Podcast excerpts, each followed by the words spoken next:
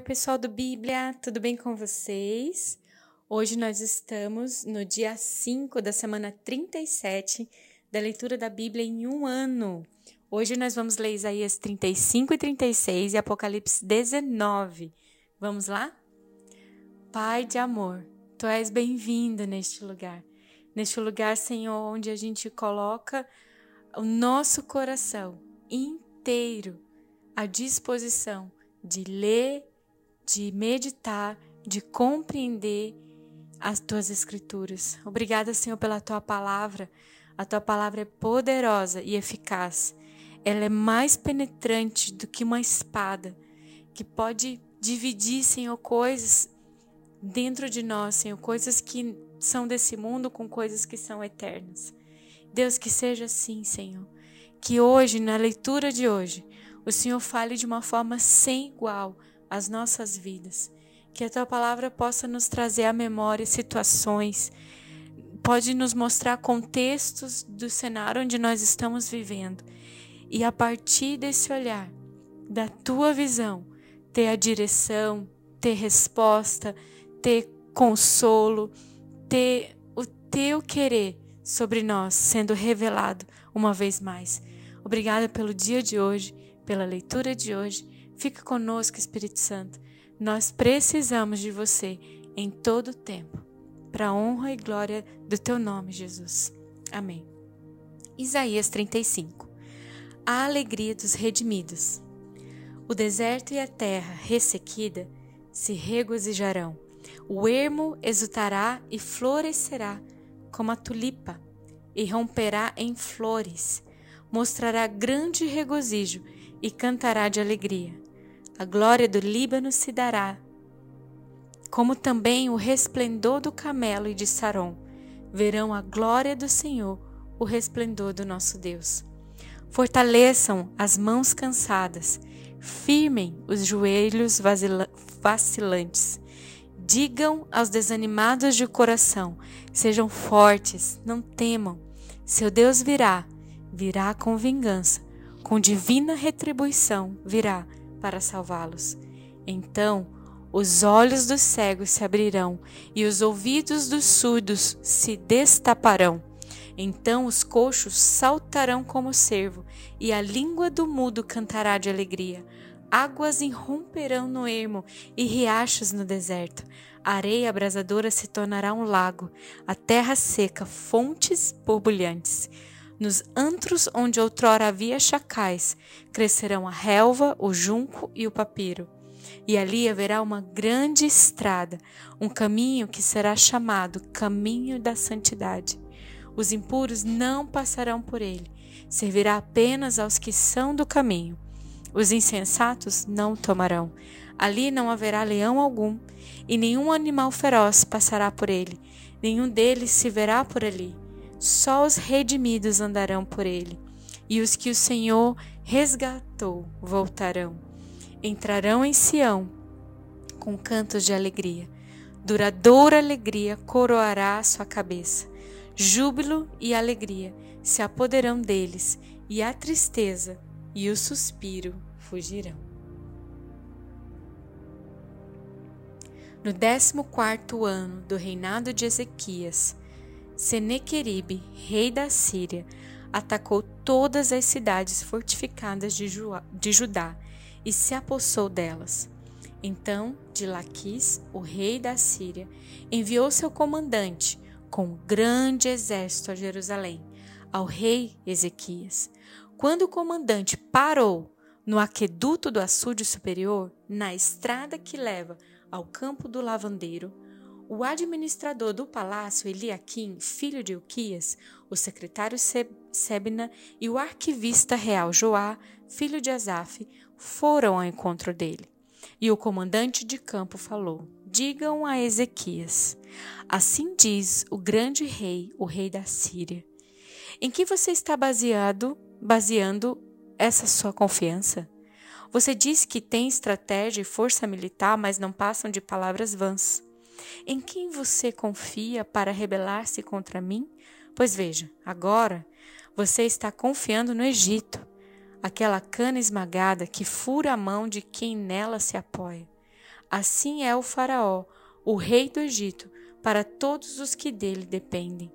E se você me disser, no Senhor, no nosso Deus, confiamos, não são dele os altos e os altares que Ezequias removeu, dizendo a Judá e a Jerusalém: vocês devem adorar aqui, diante desse altar? Faça agora um acordo com o meu senhor, o rei da Síria, e eu darei a você dois mil cavalos, se você puder pôr cavaleiros neles. Como então você poderá repelir um só dos menores oficiais do meu senhor, confiando que o Egito dará a você carros e cavaleiros?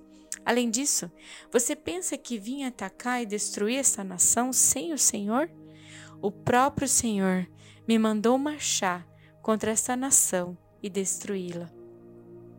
Então, Eliaquim, Sebná e Joá disseram ao comandante: Por favor, fala com os teus servos em aramaico, pois entendemos essa língua.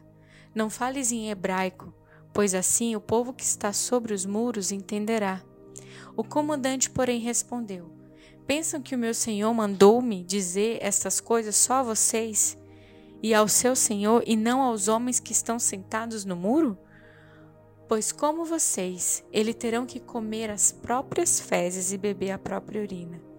E o comandante se pôs em pé e falou alto em hebraico: Ouçam as palavras do grande rei, do rei da Síria. Não deixe que Ezequias os engane ele não poderá livrá-los. Não deixem Ezequias convencê-los a confiar no Senhor quando diz: Certamente o Senhor nos livrará, essa cidade não será entregue nas mãos do rei da Síria. Não deem atenção a Ezequias. Assim diz o rei da Síria: Venham fazer as pazes comigo. Então cada um de vocês comerá da sua própria videira e de sua própria figueira, e beberá água da sua própria cisterna, até que eu os leve a uma terra como a de vocês, terra de cereal e de vinho, terra de pão e de vinhas. Não deixem que Ezequias os engane quando diz que o Senhor os livrará. Alguma vez o Deus de qualquer nação livrou sua terra das mãos do rei da Síria? Onde estão os deuses de Amate e de Arpade? Onde estão os deuses de Sefarvaim? Eles livraram Samaria das minhas mãos? Quem entre todos os deuses dessas nações conseguiu livrar sua terra? Como então o Senhor poderá livrar Jerusalém das minhas mãos? Mas o povo ficou em silêncio e nada respondeu, porque o rei dera esta ordem: Não lhe respondam. Então o administrador do palácio, Eliaquim, filho de Uquias, o secretário Sebna e o arquivista Joá, filho de Asaf, com as vestes rasgadas, foram contar a Ezequias o que dissera o comandante. Apocalipse 19 Depois disso, ouvi nos céus algo semelhante à voz de uma grande multidão que exclamava: Aleluia! A salvação, a glória e o poder pertencem ao nosso Deus, pois verdadeiros e justos são os seus juízos. Ele condenou a grande prostituta que corrompia a terra com a sua prostituição. Ele cobrou dela o sangue dos seus servos. E mais uma vez a multidão exclamou: Aleluia! A fumaça que dela vem sobe para todo sempre. Os vinte e quatro anciãos e os quatro seres viventes prostraram-se e adoraram a Deus que estava sentado no trono e exclamaram: Amém, Aleluia. Então veio do trono uma voz clamando: Louvem o nosso Deus, todos vocês, seus servos, vocês que o temem, tanto pequenos como grandes. Então ouvi algo semelhante ao som de uma grande multidão, como o estrondo de muitas águas e fortes trovões que bradava: Aleluia! Pois reina o Senhor, o nosso Deus, o Todo-Poderoso. Regozijemo-nos, vamos alegrar-nos e dar-lhe glória, pois chegou a hora do casamento do Cordeiro e a sua noiva já se aprontou. Para vestir-se, foi-lhe dado um linho fino, brilhante e puro. O linho fino são os atos justos dos santos. E o anjo me disse: Escreva: Felizes os convidados para o banquete do casamento do Cordeiro. E acrescentou: Estas são as palavras verdadeiras de Deus. Então caí aos seus pés para adorá-lo, mas ele me disse: Não faça isso. Sou servo como você e como os seus irmãos que se mantêm fiéis ao testemunho de Jesus. Adore a Deus. O testemunho de Jesus é o espírito de profecia. Vi os céus abertos e diante de mim um cavalo branco, cujo cavaleiro se chama Fiel e Verdadeiro. Ele julga e guerreia com justiça. Seus olhos são como chamas de fogo, e em sua cabeça há muitas coroas, e um nome que só ele conhece e ninguém mais. Está vestido com um manto tingido de sangue, e o seu nome é Palavra de Deus. Os exércitos dos céus o seguiam, vestidos de linho fino, branco e puro, e montados em cavalos brancos. Da sua boca saiu uma espada afiada, com a qual ferirá as nações ele as governará com cetro de ferro. Ele pisa o lagar do vinho do furor da ira do Deus Todo-Poderoso. Em seu manto e em sua coxa está escrito este nome: Rei dos Reis e Senhor dos Senhores. Eu vi um anjo que estava em pé no sol e que clamava em alta voz a todas as aves que voavam pelo meio do céu: Venham, reúnam-se para o grande banquete de Deus, para comerem carnes de reis, generais e poderosos, carnes de cavalos e seus cavaleiros, carnes de todos, livres e escravos, pequenos e grandes. Então vi a besta, os reis da terra e os seus exércitos reunidos para guerrearem contra aquele que está montado no cavalo e contra o seu exército. Mas a besta foi presa, e com ela o falso profeta, que havia realizado os sinais milagrosos em nome dela, com os quais ele havia enganado os que receberam a marca da besta e adoraram a imagem dela. Os dois foram lançados vivos no lago de fogo que arde com enxofre. Os demais foram mortos com a espada que saía da boca daqueles que está montado no cavalo, e todas as aves se fartaram com a carne deles.